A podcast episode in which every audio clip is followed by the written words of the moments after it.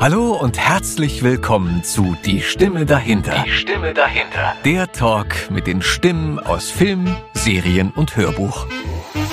Herzlich willkommen zurück, liebe Hörerschaft. Eine Woche ist es nun her, dass uns Uwe Jelinek von seinen Dreharbeiten erzählt hat, bei denen er mit einem Motorrad einen Hochstarter machen sollte. Und wir erinnern uns, Uwe hatte gar keinen Führerschein, geschweige denn wusste er, wie man Motorrad fährt. Wie hat denn die Produktionsfirma reagiert, als sie davon erfuhr, Uwe? Oh, wir kümmern uns darum. Ich bin nach Berlin gefahren am Montag oder am Sonntagabend. Montag früh bin ich zur Fahrschule, habe dort erstmal Theorie gemacht und habe dann nachmittags auf so einem Idiotenplatz meine ersten Kreise gedreht mit dem Motorrad. Freitag habe ich meinen Führerschein gemacht und hatte war plötzlich Motorradführer. Wie, innerhalb von drei, vier Tagen hast du deinen Motorradschein? Ja, Ja, Wahnsinn. Super. Und, äh, ich ich, ich habe es erst mit dem Führerschein gelernt. Also, Okay. Es war die Ich Katastrophe. meine, das ist heutzutage eigentlich auch so, weil Motorradfahren lernst du dann, glaube ich, wirklich erst nach einer gewissen Zeit. Wahrscheinlich, ja. Nach vielen äh, Ja. Erfahrungen und beinahe Unfällen hoffentlich nur. Aber ähm, die Zeit in der Fahrschule ist heute natürlich nochmal eine ganz andere. Ne? Und auch das Geld, was man da bezahlt, glaube Ja, ich. ja, dann war ich plötzlich, ähm, hatte ich so, dann habe ich mir selbst ein altes Motorrad gekauft, eine alte BMW, äh, Baujahr 39, R72 mit einem Seitenwagen und noch ein paar andere BMWs, so eine kleinen Einzylinder aus den 20er Wo hast du Jahren. denn das ganze Geld her gehabt? ich habe ja gedreht, ich war in der Mongolei, habe da ein Vierteljahr gedreht Du hast mit Golke viel- Mitic. Du hast ja, mit Goiko zusammen. ja, den letzten Indianerfilm. Du hast viel gedreht, oder? Eine Zeit lang? Ja, ja. Ich war richtig gut eingestiegen. Ich habe, ähm, selbst als ich vom, am Theater noch war, habe ich bereits einen Monat auf der Krim gedreht. Ja. Äh, das war toll, da mit den Russen zusammen privat die kennenzulernen. Nicht Urlaub, Hotel. Wir haben zwar im Hotel gewohnt, aber wir haben uns immer nach dem Drehen bei denen privat in ihren Wohnungen getroffen und haben das halt miteinander, das was viel Schöneres. Ein Gläschen Wodka äh, oder ein bisschen Sahne äh, und irgendwas dazu, ein bisschen Brot und Das herrlich. ist doch dieses Wunderschöne an unserem Beruf, Ja. wenn du, also gerade an der Dreherei, wenn du, wenn du gut drehst und halt auch vor allen Dingen gut im Ausland drehst, Ja. dann hast du halt immer bezahlte Reisen, weil du hast ja meistens auch mal noch mal einen Tag frei oder Genau so ist es. auch mal zwei oder kannst Ja. noch ein bisschen was hinten dranhängen oder Ja. sowas. Und du lernst Land und Leute einfach anders kennen, weil du an Orte kommst durch diese Dreherei, an die man als Tourist eigentlich Genau so oftmals Genau nicht so kommt. ist es. Und dann hast du Leute vom, aus dem Land dort, die dort blocken oder die Guides sind, die einen rumführen oder die Küche machen oder was weiß ich. Und na, dann kommst du natürlich schnell mal ins Gespräch. So. Ja, das war wunderbar. Ich war in, habe in Polen gedreht, in Tschechien gedreht. Ich habe in äh, Weißrussland zwei große Filme gemacht und ich war in der Mongolei Wie mit einem die? großen. Das ist einmal Franz Ipolina Ja, und einmal Der Gauleiter wird gejagt. Der läuft nur auf YouTube. okay. Ähm, Kann man direkt sich angucken. ja, das ist ein Zehnteiler. Das ist also, die Russen sprechen Russisch und die Deutschen sprechen Deutsch. Okay, gut, wir werden mal einen Link einfügen. Aber damals war ich eben dann, habe ich gedreht, ich war dann, hatte dann die alten Motorräder und dann kannte ich in Ostberlin natürlich die ganze Motorrad-Gang. Mit alten Indien, mit alten Harley Davidson, mit alten äh, äh, englischen Motorrädern, ähm, NSU, nee, das waren Deutsche. Äh, Das ähm, ist wieder was anderes. Ne? ja, diese alten Motorräder. Ja, Ja, die gab's wirklich. Die, die Marke gibt's also nicht, Ja, ja. nicht nur der Untergrund, sondern Genau, Motorradfahrer. Äh, dann gab's, mit denen hatte ich Kontakt und die wiederum hatten Kontakt zu besonderen Kindern, besondere Künstler in der DDR. Die Maler waren, die Bildhauer waren, die am Theater waren, die ganz, die Kinder waren ein bisschen anders als die meisten anderen Kinder. Die konnten sich mehr erlauben. Die hatten mehr Gelegenheiten. Die rannten rum wie Punks, hatten bunte Klamotten an. Die machten Mode selbst. Die hatten irgendwie so ein bisschen einen Freibrief, einen kleinen. Kam aber auch manchmal in den Knast. So ist es nicht. Äh, aber die zeigten mir eine ganz neue Art von Leben auf. Und dann kam einer auf mich zu und sagte, hey, wir haben ja eine Punkband, der Sänger ist weggegangen. Äh, willst du nicht bei uns Sänger werden in einer Punkband? Rosa Extra. War eine Punkband am Prenzlauer Berg. Und dann habe ich gesagt, na, guck ich mir mal an, eine Probe gemacht und so weiter. Was für Texte, die und die und die. Okay, ich wollen wir noch ein bisschen Brecht mit reinnehmen oder andere tolle Gedichte und die ich kenne. Vielleicht können wir die vertonen. Und tatsächlich entstand etwas aus diesem Null Bock. Entstand plötzlich so ein kreativer Anstrich, eine kreative Methode, Punk zu machen.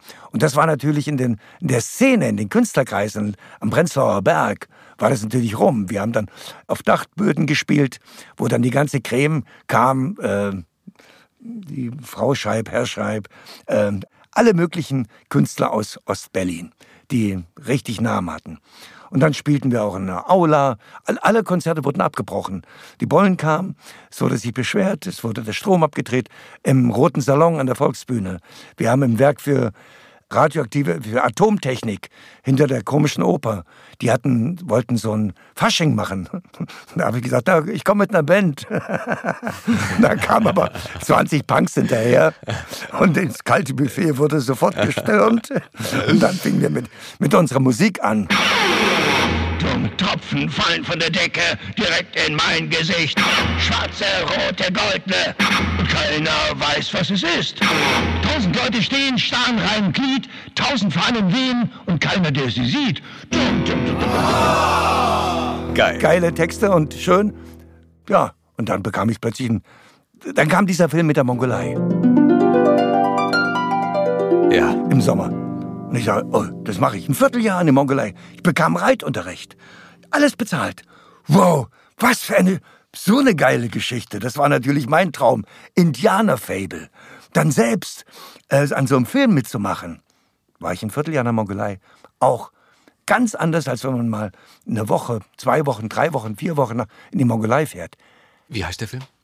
Der Scout. Der Scout dann ist man mal wirklich raus aus der Mark Brandenburg. Ja. Dann atmet man eine ganz andere Luft. Man ist ganz anders. Ich bin in die Jurten reingegangen. Die haben mich geliebt. Man hatte meinen Namen, ging mir voraus von Jurte zu Jurte und die Kinder kamen raus. Ube, Ube, Ube. äh, weil ich wiehern konnte wie ein Pferd. Das kann ich aber heute nicht mehr. Ähm, es war eine große Freude für mich und ich habe bei den Mongolen alles mitgegessen alles. Wo alle anderen wären gestorben, hätten sie totgekotzt. Und zwar, warum? Weil es ihnen zu talkig, weil es ihnen zu schmutzig. Die ne schlachten ein Schaf ganz anders. Ja. Ich will es jetzt nicht erzählen. Es ist dann tot, dann wird es auseinandergenommen, dann wird der Darm mit den Fingern durchgezogen, so damit alles, was im Darm ist, irgendwo hinten rauskommt. Mhm. Dann wird dieser Darm auf einen Stock gewickelt. Der kommt in einen großen Topf, wo dann schon alle möglichen Knochenstücke und Fleischstückchen drin liegen. Äh, das wird dann gekocht. Der Kopf und die Füße, die werden genommen, die haben an jeder Jurte einen runden Kanonenofen. Oben ist die Schüssel drin, wo das kocht. Unten ist die Glut von dem Holz bzw. den getrockneten Jackfladen. Mhm. In die Glut werden der Kopf reingeschoben und die Füße. Nach einer Weile werden die rausgezogen, dann werden die versenkten Haare abgesenkt. Es bleibt alles dran. Mhm. Schön knusprig, wieder raus, voller Asche und im Mund noch zwischen den Zähnen das Grün, das letzte, was sie gefressen hatten. ähm, und das wird dann auseinandergeschnitten. Und dann habe ich mir auch ein Stück Wange, das wusste ich, das ist ein mageres Stück, mhm. abgeschnitten. Und dann, nein, nein, nein, nein. Und dann wurde mir tatsächlich ein Auge ausgeschnitten und mir das Auge gereicht. Ich habe es probiert, ich habe es gegessen. Und es hat geschmeckt in dieser Umgebung. Wenn es hier auf dem Tisch läge, würde ich wahrscheinlich vielleicht auch kotzen. Aber da war ich mitten in einer anderen Welt. Ich war weit weg von Brandenburg. Ich war in einer Traumwelt. Schöner kann es nicht sein. Ich habe die Füße mit abgenagt. Ich habe ein Murmeltier erlegt. Das wird dann aufgeschnitten. Ich könnte euch Geschichten erzählen. Die Ernährung. Die machen einen, ich komme in eine Jurte und man reicht mir Tee und einen Kuchen, Kuchenstückchen mit Sahne dazwischen. Die haben nie einen Backofen. Ich denke, wo kommt denn dieser goldgelbe Teig her? Und da mitten die Sahne, dann wieder goldgelber Teig. Immer so eine Rompen geschnitten. Wunderbar lecker. Ich hab das gegessen. Bin zurück zu meinen Schauspielerkollegen. Komm mit, die haben Torte. Alle mit, alle haben mit gegessen und die waren gastfreundlich. Irgendwann, ich wusste nicht, wie die das machen, komme ich in eine andere Jotte und dann sehe ich wieder diesen Kanonenofen, die Schüssel oben drin. Und da denke ich, was ist denn, was hängt denn da so gelb da rein? Die nehmen Jackmilch und machen die Schüssel voll und mit einer kleinen Flamme und mit einem kleinen Feuer verdunstet immer mehr Flüssigkeit. Immer mehr. Und oben bildet sich eine trockene Hautschicht, Milchhaut. Mhm. Aber die wird so dick und so fein. Und dann hängt die, quasi ist zum Schluss fast alles verdunstet. Dann hängt diese Milchhaut so unten rein. Und was ist unten drunter noch übrig? Sahne. Der Rahm. Dann machen die mit dem Messer, lösen die das ab am Rand, klappen die das zum Halbmond zusammen, dann ist die Sahne drin und dann wird es ein Stückchen geschnitten. Ich bin dann zu meinen Kollegen zurück, ich sage, wisst ihr, was das war? Das war Milchhaut mit Sahne. Äh, äh, Milchhaut, i. Wir haben uns als Kinder gestritten. Es gab keinen Kühlschrank. Die Milch musste mal abgekocht werden, damit die hielt. Und dann irgendeiner ging in der Nacht immer rein. Die Milchhaut. es war nie einer. Meine Eltern haben geflucht. Wer hat die Milchhaut gegessen? Man konnte nur frischer Tat ertappt werden, aber ansonsten es war ein wunderbares Essen, die Milchhaut mit der Sahne unten drunter, die gab es. Das, am- oh. Das Tolle ist natürlich, es wird halt alles verwertet vom Tier, ne? Ja, Im Gegensatz zu, also bei uns werden ja nur dann ein paar Stücken genommen und der Rest wird oftmals dann weggetan oder halt exportiert oder sowas. Und egal, ob man jetzt sagt, äh, das wäre was für mich, ich könnte das tun oder ich könnte das nicht tun, ähm, ich würde das essen oder ich würde das nicht essen, dennoch die, die Wertschätzung vor dem Tier ist, glaube ich, eine andere, wenn du das Richtig. selber machen musst und Richtig. wirklich auch bis zum letzten Stück alles verwertest. richtig. Klar, wenn da ein Pferd äh, umfällt aus der Riesenherde, weil es einen Dammriss hat, weil die Geburt irgendwie, das Fohlen lag verkehrt rum, keine Ahnung. Und da bilden sich Geschwüre und Eiter. Da sind fünf Leute, die 300, 500, 800 Pferde bewachen. Und wenn ein Stück umfällt und ist tot, dann bleibt es dort liegen. Das vertrocknet auch, da ist eine extreme Luftfeuchtigkeit. Wir haben dort extremes Kontinentalklima in der Mongolei. Und es bleibt dann liegen. Dann kommen natürlich die äh, Raben, es kommen Greifvögel, es kommen natürlich auch manchmal Füchse, Schakale, die dann ein Loch reinbeißen und das fressen. Aber es bleibt meistens als Gerippe mit Haut liegen. Das ist vertrocknet so schnell. Die wird dann ganz hart und mumifiziert mehr oder weniger. Das ist nicht weiter schlimm. Da haben sich meine Kollegen aufgeregt, die natürlich alle vom Reiten. In Deutschland kümmern sich zehn Leute um ein Pferd und dort zehn Leute um tausend Pferde. Also ein völliger Unterschied kann man nicht mit deutschen Maßstäben messen. Und die haben ja, wie die mit den Pferden umgehen, so brutal, furchtbar. Also da habe ich mich sehr gestritten mit meinen dir. und Kollegen, weil das hat nichts damit zu tun. Die haben nicht die Möglichkeiten äh, eines Tierarztes und da noch eine Operation und noch was. Äh, der Wert, den die Pferde haben, dient ihrer Existenz in der Mongolei und nicht dem Spaß, dem Vergnügen.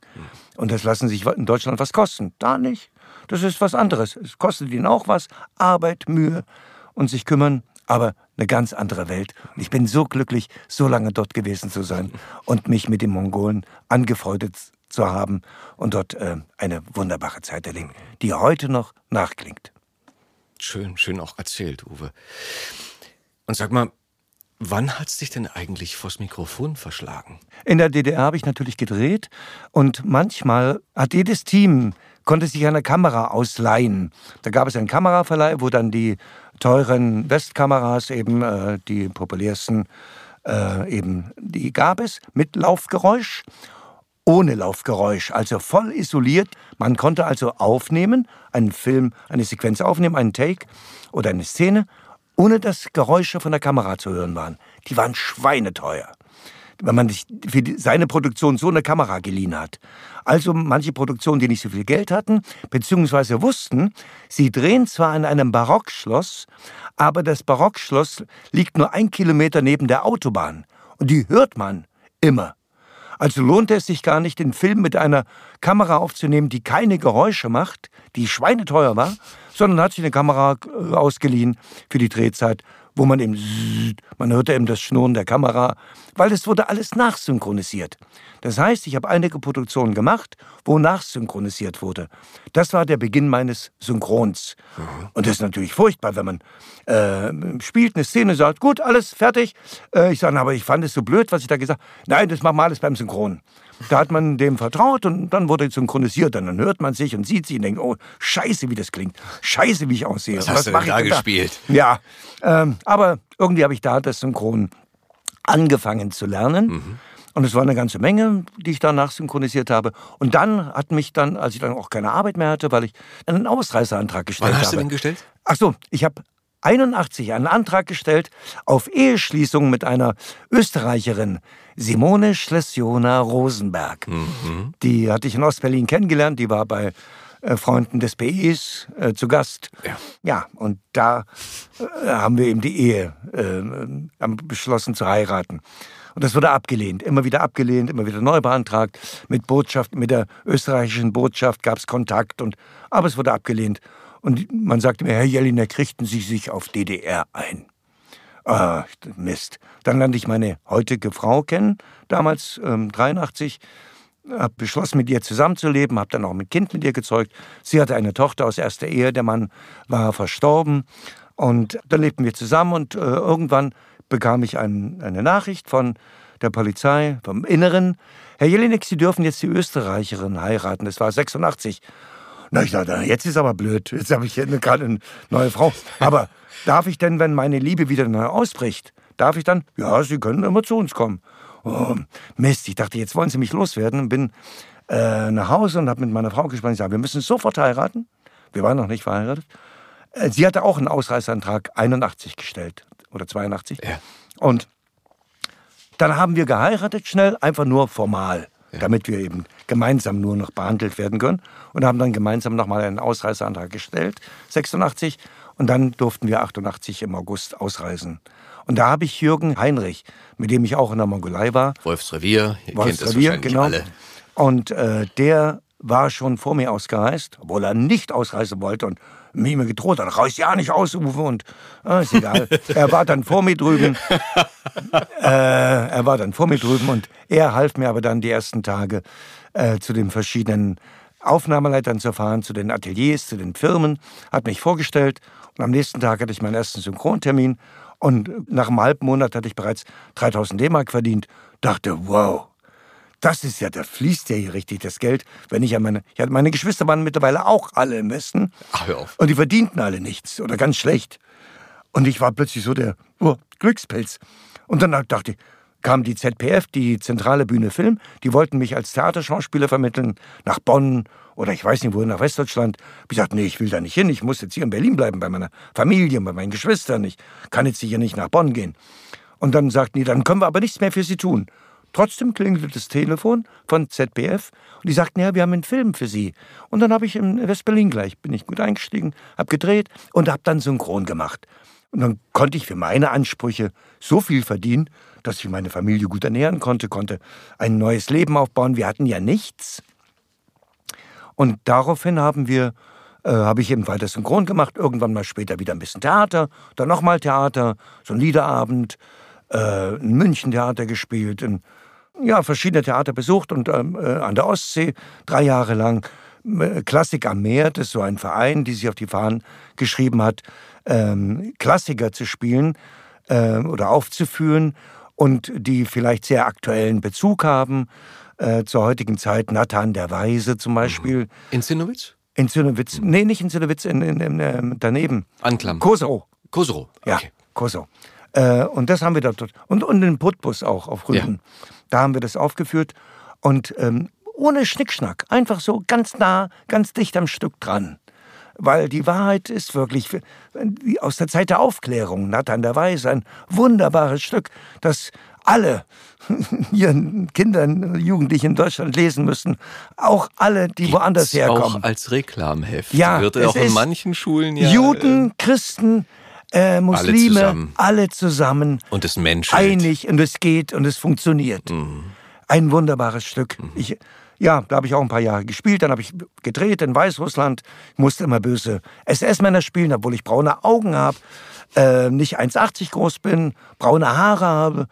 Nicht der Prototyp eines typischen äh, Klischees Arias, Arias oder SS-Manns, sondern die wollten einen haben, der wie der Nachbar ist. Der aber genau dasselbe tut wie der SS-Mann. Ja. Auf Befehl Leute töten. Einfach mal so. Äh, und das konnte ich ganz gut spielen, freundlich zur Bäuerin sein, zu ihrem Hund. Konntest du deine dunkle Seite ausleben. Und ganz freundlich und äh, genauso als Gauleiter von Minsk, der äh, sich ein hohes, heute noch ein hohes Ansehen hat in Weißrussland, weil er äh, als er dann Gauleiter wurde in Minsk, es war sehr zerstört durch den Einmarsch und die Verteidigung. Und der hat gesagt, hier müssen wir erstmal alles wieder aufbauen. Wir brauchen Kindergärten, wir brauchen Schulen. Die Eltern müssen sich nicht um die Kinder kümmern, das müssen die Kindergärten machen. Die Eltern müssen helfen, das aufzubauen. Das hat ihm viel Plus eingebracht und deswegen wurde er noch mehr zum erklärten Feind von Stalin, der natürlich versucht hat, mit sich Attentaten ihn zu beseitigen, weil er eine viel größere Gefahr war als die Soldadeska der Wehrmacht oder der SS, die konnte man als Feind deutlich ansprechen und bekämpfen. Aber den nicht, der war ein Freund der, der Bevölkerung. Das war ein viel Krieg, größerer Gegner. Und den musste ich spielen. Wurde Schön, zum Schluss in die Luft gesprengt. Wahrscheinlich zu Recht, aber Nicht das- das sagst- spoilern hier. da sagst du was. Das hatte, glaube ich, ähm, das war, Gott hab ihn selig, Rolf Hoppe. Mhm. Ähm, hatte ja auch in äh, Mephisto den, ähm, den Bösewicht, aber den den- Bösewicht, den eigentlich den, den Göring gespielt, in Anlehnung an Göring, den General. Und der sagte auch damals immer, sagte, das, das Interessante bei den Bösen ist ja eigentlich, dass du das Böse nicht von vornherein erkennst. Genau. So, und du kannst ja einen Bösewicht auf mehrere Arten spielen. Du kannst natürlich immer von vornherein böse spielen, aber es wird halt natürlich schnell langweilig Furchtbar. und ähm, sehr einschichtig, sehr, hm, naja, trocken. Klar, Klischees. Äh, klischeemäßig, genau. Aber wenn du schaffst, halt so eine Figur, das, das Böse rauszukitzeln in dieser Form, dass es halt nicht sichtbar ist erstmal, Ja. dass es verschleiert im Hintergrund steckt, dann kriegt man Gänsehaut und dann geht's auch unter die Haut.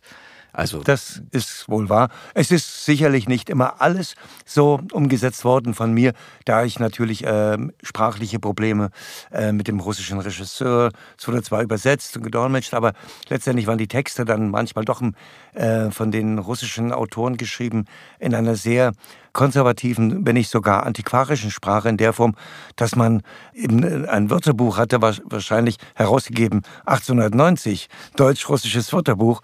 So war die Sprache, die, die Texte in den Filmen ganz merkwürdig und das hat mir schon Probleme bereitet und ich durfte auch Texte ändern. Einiges fand ich auch sehr schön, äh, was man da an Wörtern, die man gar nicht mehr kennt, die ich aber aus der Literatur, aus den Büchern des 19. Jahrhunderts oder des frühen 20. Jahrhunderts oder noch älter kannte und vertraut war, aber so, wo ich dann dachte, oh, das kennt keiner, das weiß keiner, was das bedeutet.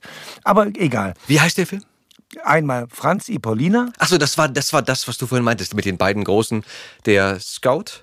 das war der Franz- Kinofilm, ja, und dann noch äh, diese Zehnteiler, der russische, wo ich die Hauptrolle hatte, war Der Gauleiter wird gejagt. Ge- Da gibt es auch noch einen russischen Namen, habe ich vergessen jetzt.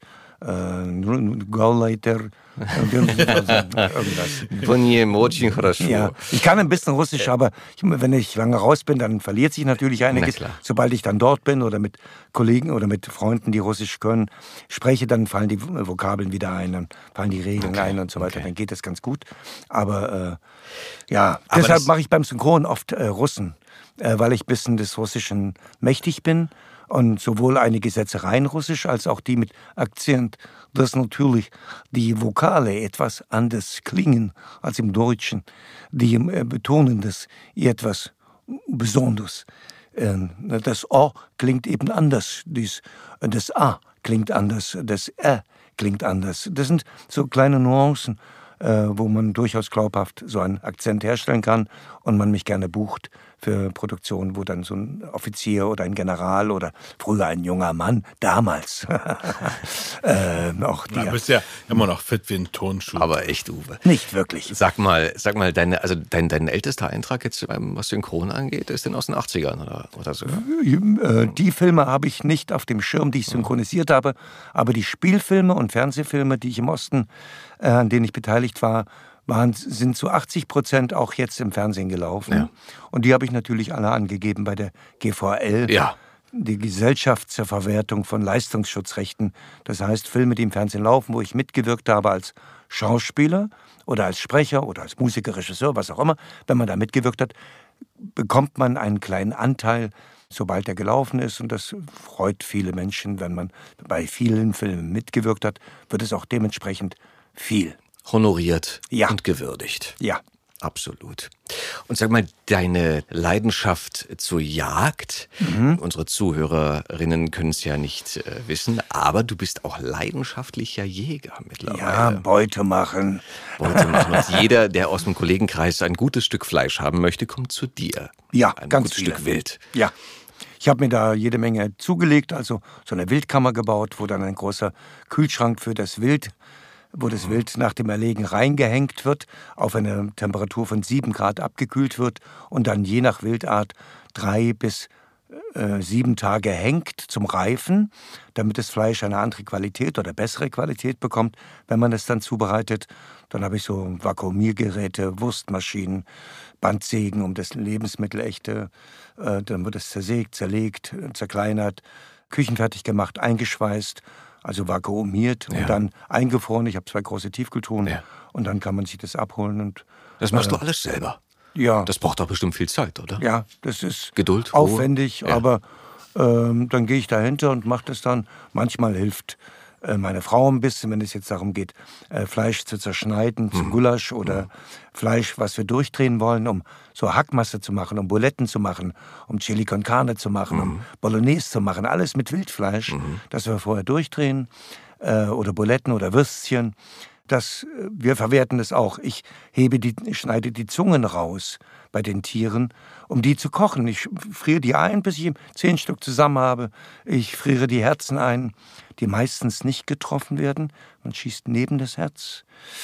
Äh, ja, das geht zu weit. Also, aber die kann man essen. Das schmeckt Kräubchen mit Herzen. Oh, wunderbar. Vom Reh oder vom Wildschwein oder vom Hirsch ist völlig egal. Wie kam diese Leidenschaft bei dir? Angeln, ähm, Hunger.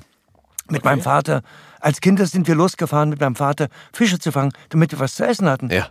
In den 50er, Ende der 50er, Anfang der 60er, in die 60er hinein haben wir die Fische gefangen, um sie zu essen. Ob Barsche, ob Plötzen, ob Karpfen, ob Aale sowieso, Hechte, Zander. Äh, wir haben alle Fische ausgenommen und zubereitet. Hunger, Essen und das Angeln, Zubehör kostete auch ein bisschen Geld. Das musste auch wieder reingeholt werden. Aber es hat Spaß gemacht. Und so ging es dann auch mir, nachdem ich dann ausgezogen war, habe ich dann selbst geangelt und äh, mir Fische gefangen. Als ich dann eine Familie hatte, da wurde das dann auch noch schlimmer. Dann hatte ich natürlich Geld, um mir die besten Angeln zu kaufen und die besten Angelscheine zu kaufen an bestimmten Gewässern, wo es große Wälse gibt, wo es viele Aale gibt, große Karpfen, um die zu fangen. Aber ich habe nicht Cash and Release gemacht, also wie es heute im Fernsehen. Die fangen die Fische und lassen die wieder frei. Ich habe sie gefangen, um sie zu essen. Und aber das Blöde war, in meiner Familie, die waren, standen nicht so auf Fisch. Meine Frau isst gerne mit mir Fisch. Aber sie hat keine Leidenschaft. So wie ich, Fisch. Ah, da fließt mir das Wasser im Mund zusammen. Äh, wenn ich an die vielen Fischgerichte denke und die Fischarten und was man da alles machen kann. Räuchern, ah, mache ich alles. Aber die wollten nicht, weil vielleicht eine Krete. Ach ja, dann musst du es nicht essen, mein Kind. Sie hat also die Kinder so Fisch entwöhnt, weil die manchmal, ach, hier ist eine Krete. Ja, dann musst du es doch nicht. Und dann habe ich die Fische gefangen und keiner wollte sie essen. Und dann hat sich das nach und nach verloren. Irgendwie mit der Jagd. In der DDR konnte ich keinen Jagdschein machen, da musste man Genosse sein, man musste eine gewisse Zuverlässigkeit haben, hier auch, äh, damit man eine Waffe bekommt und Munition kaufen kann. Das darf ich alles, ich gelte als besonders zuverlässig. Und als besonders du, mit Tiefenprüfung, richtig, da wird alles nachgeguckt, Steuerbetrug, bin ich meinen Jagdschein los. Oder irgendwelche anderen, äh, besoffen Autofahren, bin ich meinen Jagdschein los. Also, damals in der DDR konnte ich es nicht werten, weil ich nicht in der Partei war, war nicht in der FDJ und so weiter. Alles kannst du alles vergessen. Aber im Westen lernte ich einen auch ehemaligen Freund aus dem Osten, einen Fischer. Als die Mauer fiel, durfte der wieder in den Osten und der war auch Jäger. Und der durfte dann im Osten wieder jagen gehen. Und er brachte mir ein Stück Fleisch mit, und, äh, beziehungsweise ein Stück, und ich habe ihm geholfen, das Wildschwein auszunehmen. Und das roch so nach Maggi. Ich dachte, das riecht ja gut. Er sagte, ja, nimm dir doch ein Stück mit. Dann habe ich mir ein Stück mitgenommen. Im Osten habe ich auch manchmal Wild gekauft und es hat gestunken wie Urin in der Pfanne. Das Wildschwein zumindest. Und die haben immer die rauschigen Keiler, die die Parteigenossen und die Bonzen gejagt haben, die konnte man nicht in den Westen verkaufen. Alles, was gut war, wurde in den Westen verkauft an Wild. Der Rest, der Schrott, der gestunken hat von diesen Hirschen in der Brunft, die sind voller Pheromone, die riechen wirklich äh, ekelhaft. Der Keiler stinkt. Und die kann man eigentlich gar nicht essen. Die sind eigentlich vom Verwertungsgebot ausgenommen. Aber nicht so die DDR und die Fleischer. Die haben gesagt, her damit, die hängen wir ein bisschen Rauch, die machen wir ein bisschen Wurst raus, da machen wir ein bisschen, ein paar Stücken kann man noch so verkaufen. Schrecklich. So wurden wir verarscht im Osten mit Wild. Ich habe dann das Stück von dem meinem Freund probiert. Das schmeckte so gut. Ich dachte, ach, ich werde auch einen Jagdschein machen. Und zufällig hat sich ein Freund, äh, wir saßen mit meinem Bruder zusammen, das war der Freund meines Bruders, und wir erzählten so und jagen und ich hatte Fleisch gegessen. Da er, dann lass uns doch einen Jagdschein machen. Sondern irgendwann mache ich den. Irgendwie ein paar Tage später kann man, morgen fängt in Berlin ein Lehrgang an, es war meinetwegen Ende September, äh, da musst du schnell noch ein polizeiliches Führungszeugnis holen und 1200 Mark bezahlen, dann kannst du einen Jagdschein machen. Also erstmal musste einen Lehrgang besuchen. Dann habe ich mich angemeldet, der auch. Dann dachte ich, wir machen gemeinsam jetzt den Jagdschein. Der stieg nach einer Woche wieder aus. Ah, ich habe keine Zeit und auch das Geld hatte nicht zusammengekriegt. Ich habe dann alleine als Einzelkämpfer meinen Jagdschein gemacht. Das ist ja wie mit der Schauspielschule. Ja, ich war, gehörte gar nicht dazu. Die anderen, Polizisten, Forstleute, Landwirte, aus allen möglichen Berufen, aber entweder hatten sie schon einen Hund. Sie waren, der Vater war Polizist, der Vater war Jäger, der Onkel war Jäger, der Bruder, wie auch immer. Die kannten sich mit Waffen aus, die kannten sich mit Hunden aus, die kannten sich mit Landwirtschaft aus, mit den Gesetzen, Juristen, Polizisten mit Waffen und mit Hunden vielleicht. Ich hatte von nichts eine Ahnung. Und dann der Schauspieler, Und dann noch der gerne geangelt ich hab, hat. Ja, ich habe den Jagdschein sofort bestanden. In Berlin fliegen 50 Prozent durch, jedes Jahr. Ich habe sofort bestanden, drittbester, habe sofort Einladung bekommen, habe mir nach ein Jahr Vorbereitung einen Jagdhund gekauft, einen Welpen, habe den ausgebildet zur Prüfung geführt, als Vollgebrauchshund, auf Schweiß, vor der Jagd, nach der Jagd, während der Jagd. Ist er mein getreuer Gehilfe gewesen. Ich hätte mir sonst nie einen Hund gekauft, aber der, den brauchte ich für die Jagd. Und es hat viel Spaß gemacht.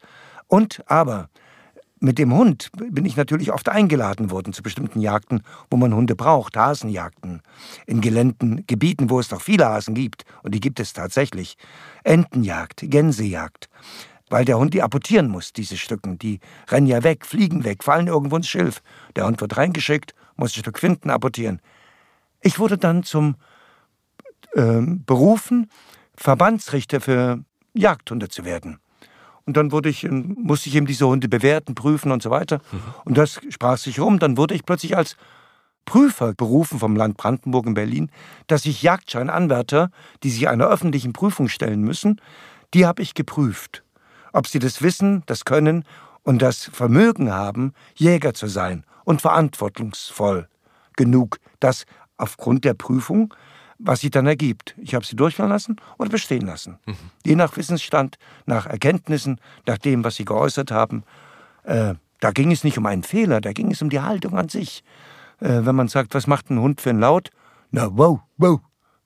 Das ist eine falsche Antwort, die ist doof, die hat nichts mit Jagd zu tun. Ne, Wenn er Laut gibt, dann hat er entweder einen Hetzlaut, er hat einen Standlaut, ähm, ist ein Todverbeller oder er ist weitlaut, er bellt nur aus Vergnügen oder gibt einen Laut. Also es sind so Was Dinge. ist ein Todverbeller? Der Hund wird, äh, du schießt auf ein Stück Wild, das Wild flüchtet. In einem undurchdringlichen Gebiet oder Gebiet, wo du es nicht siehst. Dann geht man zum Anschuss, findet dann da, wo es gestanden hat, als es die Kugel getroffen hat, guckt nach, was finde ich. Haare, Schnitthaare, wo die Kugel rein ist, fallen Haare runter vom Fell. Dann fallen äh, bei dem Ausschuss Blutstropfen raus oder Gewebeteile oder Knochensplitter. Und dann muss ich feststellen, wo ist das getroffen? Und je nachdem, was ich erkennen kann, äh, ist es dann eine Todsuche oder eine Lebenssuche. Also, jetzt wird meinetwegen ein Hirsch geschossen und ich finde tatsächlich Teile von der Leber, wo ich weiß, das überlebt das Stück nicht, braucht aber noch drei, vier Stunden, bis es stirbt. Und dann holt man den Hund nach drei Stunden und dann setzt man ihn an am Anschuss und dann sucht er. Und jetzt angenommen, komme ich jetzt zu einer Stelle, wo das Stück da liegt, schon schwer krank und bereit zu sterben, wird aber aufgeweckt durch mich und den Hund und rennt davon. Und dann kann der Hund natürlich hinterhergeschickt werden. Entweder er, er holt es meistens ein, weil es ja krank ist, und tötet es, beißt in die Kehle, kann auch so ein Hirsch runterziehen, je nach Größe des Hundes. Es gibt verschiedene Jagdhunde-Rassen. Aber ein Reh oder ein Schwein. Und dann, äh, wenn es dann tot ist, dann setzt er sich daneben und bellt laut. Wow, wow, wow. Dann weiß der Jäger, es ist tot. Jetzt brauche ich nur noch hinzugehen und es versorgen und dann aufzuladen. Das ist natürlich ein wunderbarer Vorteil. Mein Hund hat den Bringselverweiser, der hat so ein Ding um den Hals zu hängen. Und wenn ich ihn dann in die Schonung geschickt habe, wo ein Schwein reingerannt ist, dann kam der nach fünf Minuten zurück, hatte dieses Ding, was er im Hals hängen hat, sich in den Fang, in den Mund geworfen und saß dann vor mir, dann wusste ich, er hat's gefunden und dann bin ich ihm hinterher und dann lag dann das tote Schwein. Also ich war ein erfahrener Hundeführer, Ausbilder, Prüfer. Ich habe das alles gerne gemacht und äh, äh, habe mich aber jetzt im letzten mm, halben Jahr verabschiedet aus verschiedenen Gründen. Da gab es doch eine ganze Menge Querelen wegen des Wolfs, wegen bleifreier Munition und wegen. Ah, die bleiben stur in ihrem.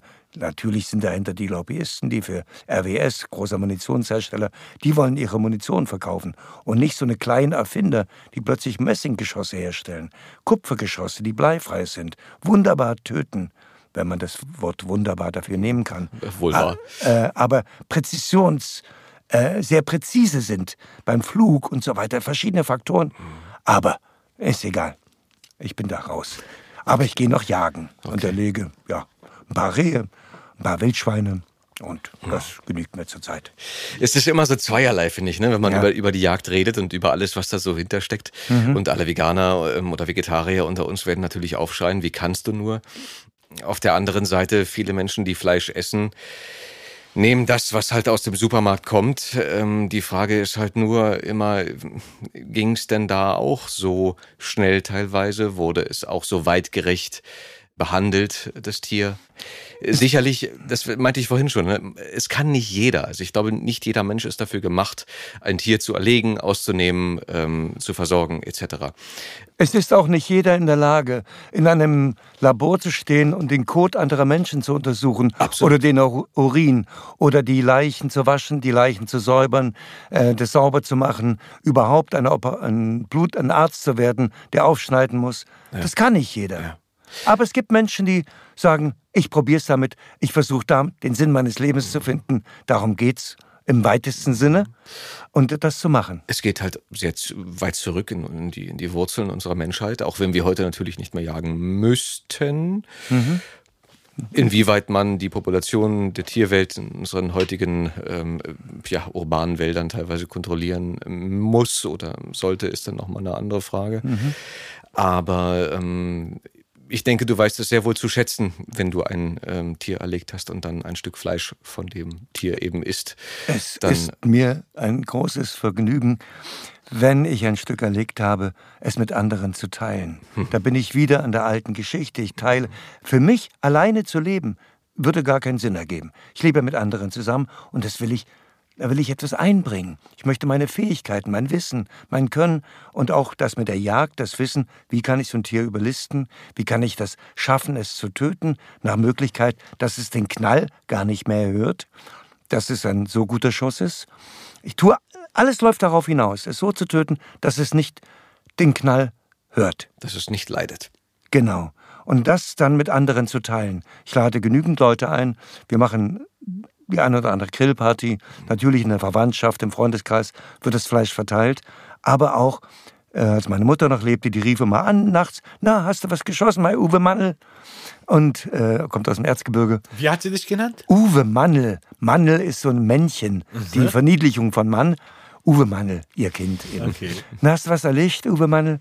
Und ich sagte, ja, ein Schwein. Ach, da machen wir wieder Bratwürste. Und dann kannst du ein bisschen Speck räuchern. Und dann war das alles immer so schön. Wo aus dem. Erzgebirge kam sie? Eigentlich in der Nähe von Marienberg, Mhm.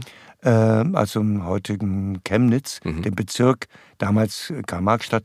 Dann ist sie nach Erlabrunn gezogen, dann nach Breitenbrunn, da bin ich geboren, beziehungsweise geboren in Erlabrunn in so einer Hütte. Ich bin zu Hause geboren, Heiligabend. Mhm. Das Bett ist, da kam die He- Hebamme mit dem Taxi des Bürgermeisters. äh, weil sonst kam man da nicht hin. Hoher Schnee, da war. Äh, und dann ist das Bett zusammengebrochen, aber das, die von dem großen Ehebett. Ja, ja. Weil Da du so ein großer Wonneproppen warst. Ihr Lieben, wollen wir kurz mal Bierchen wegbringen? Ja, gern. Ja, na dann, Na? los. Okay. Kurze Unterbrechung. Bis gleich. Und schon sind wir wieder zurück. Hallo, liebe Hörerschaft. Uwe, du bist auch wieder dabei. Ich bin dabei. Und Adam ist auch noch dabei. Jawohl. Ja, Alle sind dabei. Ach, Uwe. Sag mal, gibt's denn eigentlich ein schönes Foto von dir in Jagduniform? Nein, ich habe zwar eine so eine Lodenjacke, aber Ja. ansonsten war ich immer der ähm, Der Ludenjäger. Der Ludenjäger, äh, völlig abgeneigt zu vielen traditionellen Geschichten, die Okay. bei der Jagd üblich sind, die ich zum Teil verstehe, auch nachvollziehen kann und mich auch dem einen oder anderen traditionellen Getue beuge. Aber wenn ich es vermeiden kann, vermeide ich das und war eben mehr der Träumer, der Romantiker, der Utopist, wie ich auch in meiner politischen Sicht als durch meinen Vater eben der Träumer, der Utopist des Kommunismus, mhm. was aber nicht mit der Realität und mit dem, was dann passierte, übereingestimmt hat. Mhm, und es bei der Jagd ja auch so ähnlich, dass ich dann schon mich mit vielen Leuten angelegt habe, als Prüfer oder als äh, Richter. Aber ja, ich gehe arbeiten. Und das ist das Wichtigste. Sonst, wenn ich nicht arbeiten gehe, kann ich keine Munition bezahlen, kein keine Waffe bezahlen, keine Pacht bezahlen, kein ja. nichts, was man man braucht ein bisschen Geld in der Tasche, wenn man jagen gehen will. Um seinem Hobby nachzugehen, genau. egal in welcher Form jetzt ja. auch immer. Genau. Und sag mal, apropos Arbeit, um nochmal auf das Synchron zurückzukommen, ja. gibt es denn für dich so eins, zwei, drei Produktionen, mit bei denen du sagen würdest, unsere Hörerschaft dich besonders gut hören oder wahrnehmen kann? Oder etwas, was demnächst kommt? Oder etwas aus der Vergangenheit, was du uns mit auf den Weg geben möchtest? Also, wie mein ganzer Werdegang war, der zeugt ja davon, dass ich mit dem Beruf erstmal von Jugend an gar nichts zu tun hatte. Und als mhm. ich dann dort reingestolpert bin, in der Erwartung, dass man mich nicht nimmt und ich ein, für meine Eltern endlich ein Argument hatte zu sagen, ich muss ausreisen. Ich kann hier nicht bleiben, ich darf hier nicht studieren, weil ich nicht in der FDJ bin. Und dann hat das funktioniert, dann konnte ich ja keinen Antrag stellen. Und dann habe ich eben diesen Beruf ergriffen und habe dann auf der Bühne vor der Kamera gestanden und dann beim Synchron, als ich nach West-Berlin kam. Und, da muss ich noch was dazu sagen, ich war nicht der, der eigentlich dazugehörte. Ich kam ja aus dem Sächsischen, aus dem Erzgebirge. Mhm. Meine Mutter sprach Erzgebirgisch, mein Vater hatte so einen leichten Hochdeutschen, eine, eine Sprache, der kam aus dem Sudetengebiet und hatte nicht ganz so einen sächsischen. Also war ich nicht ganz so sächsisch, aber doch deutlich bei den Vokalen, bei den Konsonanten, das, was eben das Sächsische ausmacht, war auch in mir drin. Und mir fiel es ganz schön schwer, das abzulegen. Und dann gab es natürlich auch Besonderheiten in einem Film, äh, wir standen vier, fünf Männer im Atelier und es ging um so kleine Rollen, einen Matrosen, einen Hafenarbeiter oder irgendwas. Es ging ein Filmspiel im Mittelalter und ein Segelschiff lag vorm Hafen draußen auf dem Meer und hatte einen eine gelbe Fahne äh, äh, hochgezogen und äh, gezeigt. Und irgendwie fragte einer, warum haben die denn diese gelbe Fahne? Und dann sagte einer, da gibt es Kranke auf dem Schiff, sind, äh, herrscht äh, Quarantäne, musste ich sagen. Und dann sagte der Regisseur, der, von dem wir ja getrennt sind durch die Räume und in den Glasscheibe, kam nur von hinten Quarantäne.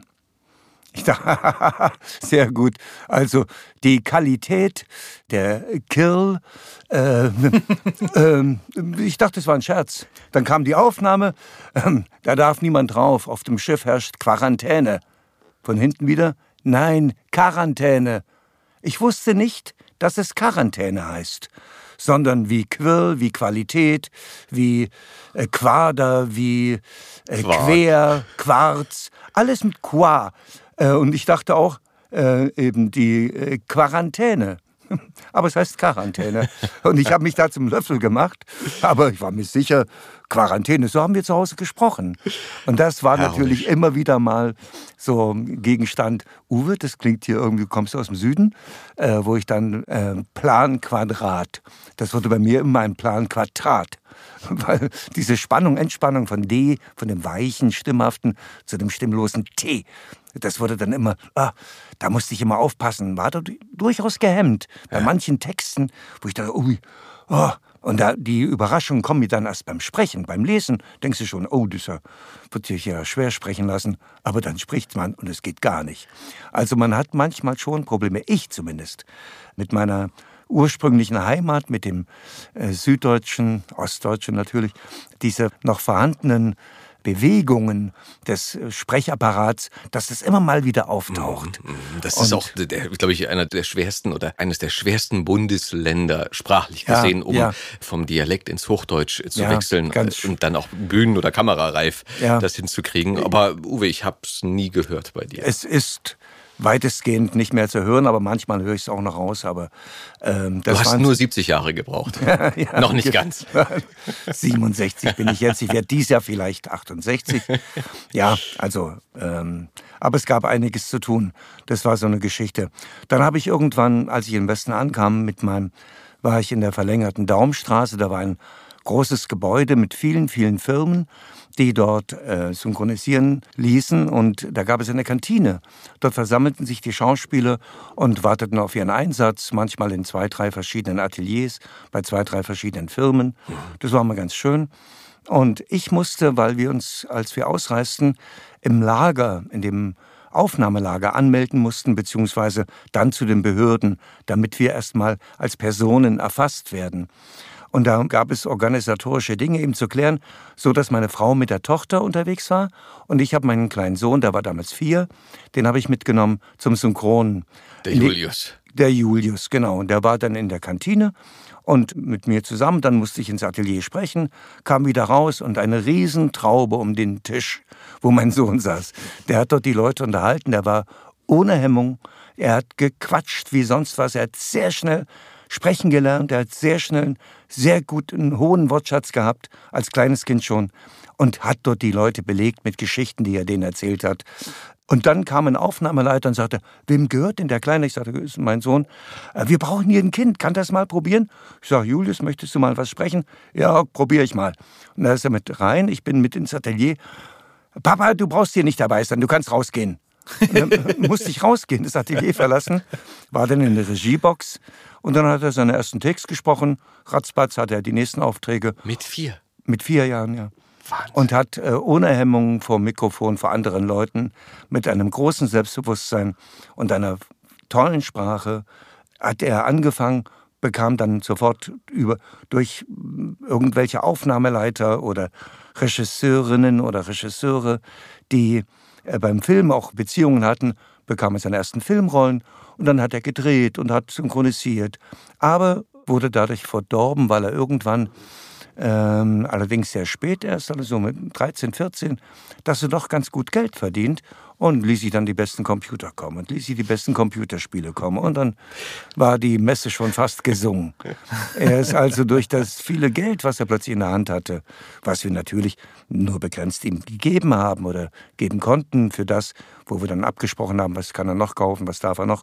Aber das war dann gar nicht so einfach, weil er hat dann gewusst, dass er autark ist, dass er unabhängig ist, dass er äh, sich vieles gar nicht mehr anhören muss von uns, als er dann nach der Pubertät mit 16, 17, 18 äh, hatte dann sein Ding gemacht. Von da an und äh, Ich wollte gerade sagen, warte mal, warte mal, da war ein, ein älterer Herr Jelinek, der auch mit 16, 17 schon echt sein Ding gemacht hat auf dem, Ja. auf dem Dampfer. Ja, klar. Als Binnenschiffer. Ja, aber äh, mit einer ganz anderen Verantwortung. Ich konnte für die ganze Mannschaft kochen auf dem Schiff.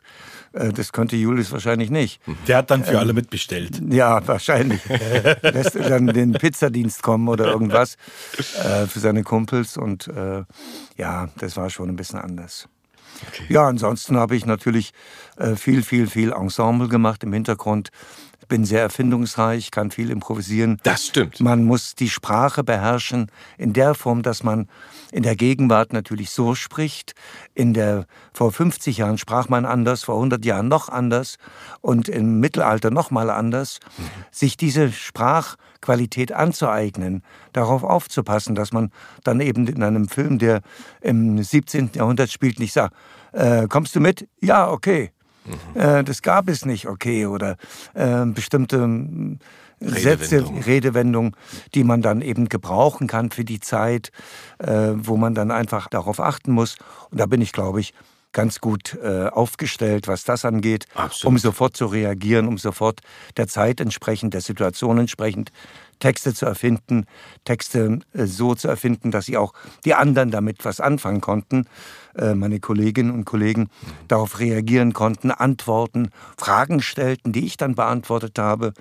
Das ist ein Teil dieses Ensemble, aber gelegentlich natürlich auch äh, mittlere Rollen oder Hauptrollen in Kinofilmen, Die Verdammten des Krieges, Sean Penn gesprochen. Ähm, ach so, jetzt muss ich nochmal zurück. Da ich mit dem Beruf ja gar nicht so viel Mut hatte und meine Oma und meine Mutter in den 60er Jahren, als wir den ersten Fernseher hatten, guckten die sich so Schwarz-Weiß-Filme an, die im ostdeutschen Fernsehen liefen, aus den 30er Jahren. Und die kannten natürlich die Schauspielerinnen und Schauspieler. Und dann fing es an, das ist doch der Pedro. Und dann sagte meine Mutter, nee, das ist doch der Kurt. Nee, der Peter hat doch in dem anderen. Nee, der, und dann stritten die sich nur, die bekamen von dem Film nichts mit. Ich natürlich als Zuschauer auch nicht. Und es hat sich so in mir eingeprägt, dass ich irgendwann nicht mehr wissen wollte, wer was spielt, wer was spricht. Weil es mir wurscht war, ich wollte den Film sehen und nicht wissen, wer, wer hat denn da mitgespielt und wer spricht denn den oder irgendwas. Das ist heute noch so geblieben und ich habe da in meinem Hirn eine, ein Riesenloch. Alle sagen, ja, der hat die mitgespielt und der hat in dem Film mitgespielt und die und die und die. Ich habe einige Hauptrollen gesprochen. Ich weiß die Namen nicht. Dafür gibt es ja auch eine Synchronkartei. Da kann man ja nachgucken. Ja, ich hatte auch noch durch die Menge auch noch folgende Geschichte mir angewöhnt, was heute nicht mehr so möglich ist in meinem Alter. Aber als ich so 30 war und bis zu 40, habe ich die noch 20-Jährige gesprochen und schon 50-Jährige. Als ich dann 40 war, konnte ich dann die 60, 70-Jährigen sprechen und noch die 30-Jährigen oder Ende 20, äh, indem ich meine Stimme etwas angepasst habe an die Figur. Man guckt sich ja die Szene an mhm. oder den Take mhm. und dann sieht man, der ist so und so alt, hat die und die Auswirkung und dann kann man versuchen, mit der Stimme etwas zu modulieren. Für eine große Hauptrolle das durchzuziehen ist schwer. In so einer ganz anderen Stimmlage als meiner eigenen, sondern die etwas anders machen. Aber auch das ging so dass ich also dann durchaus äh, sehr geschätzt wurde, weil ich auch in Kinofilmen drei, vier kleine Rollen sprechen konnte, in einem sogar mit mir selbst, einen Professor und einen Studenten. Äh, und jetzt müssen wir natürlich unbedingt wissen, welcher Film war es. Ich weiß es nicht mehr. Äh, ich habe so viele Filme gemacht, ich könnte mir die gar nicht alle merken. Ich habe natürlich die ganzen Gagescheine zu Hause, die Orden und weiß es alles. Aber wenn ich aber jetzt meinetwegen äh, so einen Jungen machen sollte, obwohl ich schon 50 war und die machten so Basketball oder im Hinterhofspiel oder irgendwas oder Cricket oder irgendwas, dann habe ich mich kurz eingekitscht und gemacht: Hey, wo ist der Ball? Los, gib ab! Hey, seid doch nicht so langweilig! Wo bleibst du denn? Ich habe keine Lust mehr, wir hören auf. Oder ich musste meinen Vater spielen, der im 70 im Sterben lag. Mein Sohn, wo bleibst du denn? Ich habe schon eine Woche auf dich gewartet. Deine Mutter ist gestorben.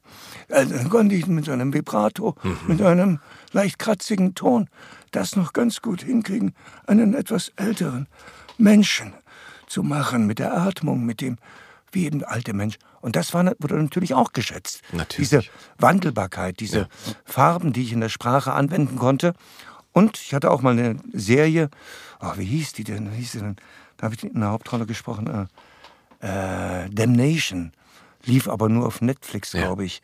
Ähm, Kleinstadt, 30er, 20er, 30er Jahre und quasi wie mit einer Lupe auf diese Kleinstadt geschaut, auf die Probleme, die es heute auch in Amerika gibt, mit der Pressefreiheit. Was schreibt man? Was sind Fake News? Wie äh, verteilt sich die Macht in der Stadt? Wer bekommt welche Waren und so weiter? Alles ganz gut gemacht. Und ich war so ein Sheriff, ziemlich brutaler Typ. Der eine Tochter hat, eine Schwarze, die aber äh, eine Hure ist und mit der er nicht viel am Hut hat.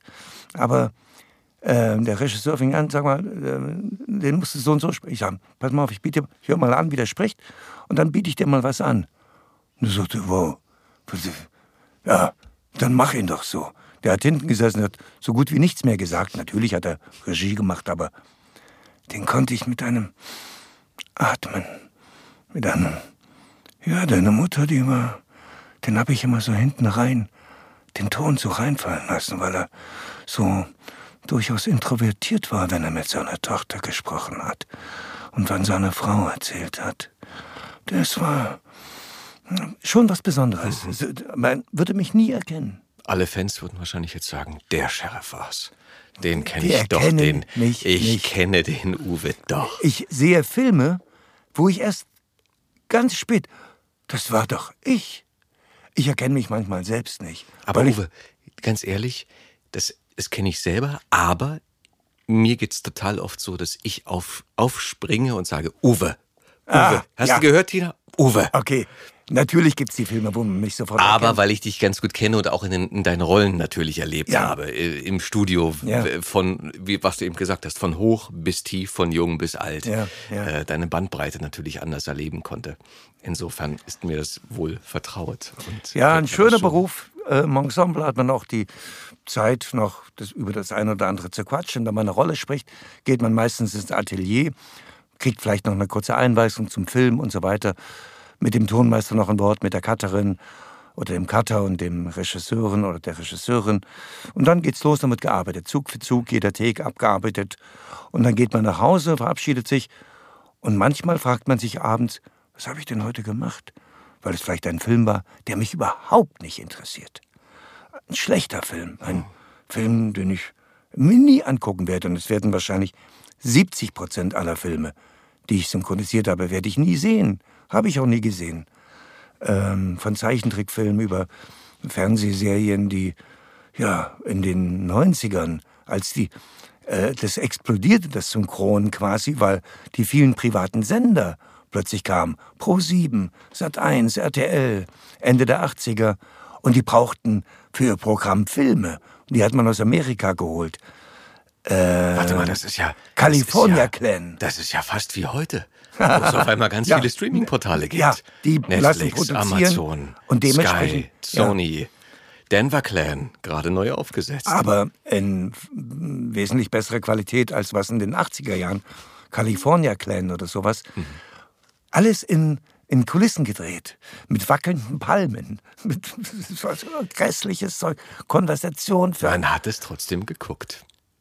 Manche haben es geguckt, ich nie, aber ich habe Geld damit verdient, indem ich damit besetzt wurde. Und Uwe, sag mal, wie geht's denn bei uns weiter? Werden wir noch lange bestehen? Was denkst du? Diese Frage stelle ich mir nicht, da ich ja ähm, so viele Jahre wahrscheinlich nicht mehr in diesem Beruf arbeiten werde. Na, hoffentlich noch. Äh, so lange wie ich kann, natürlich.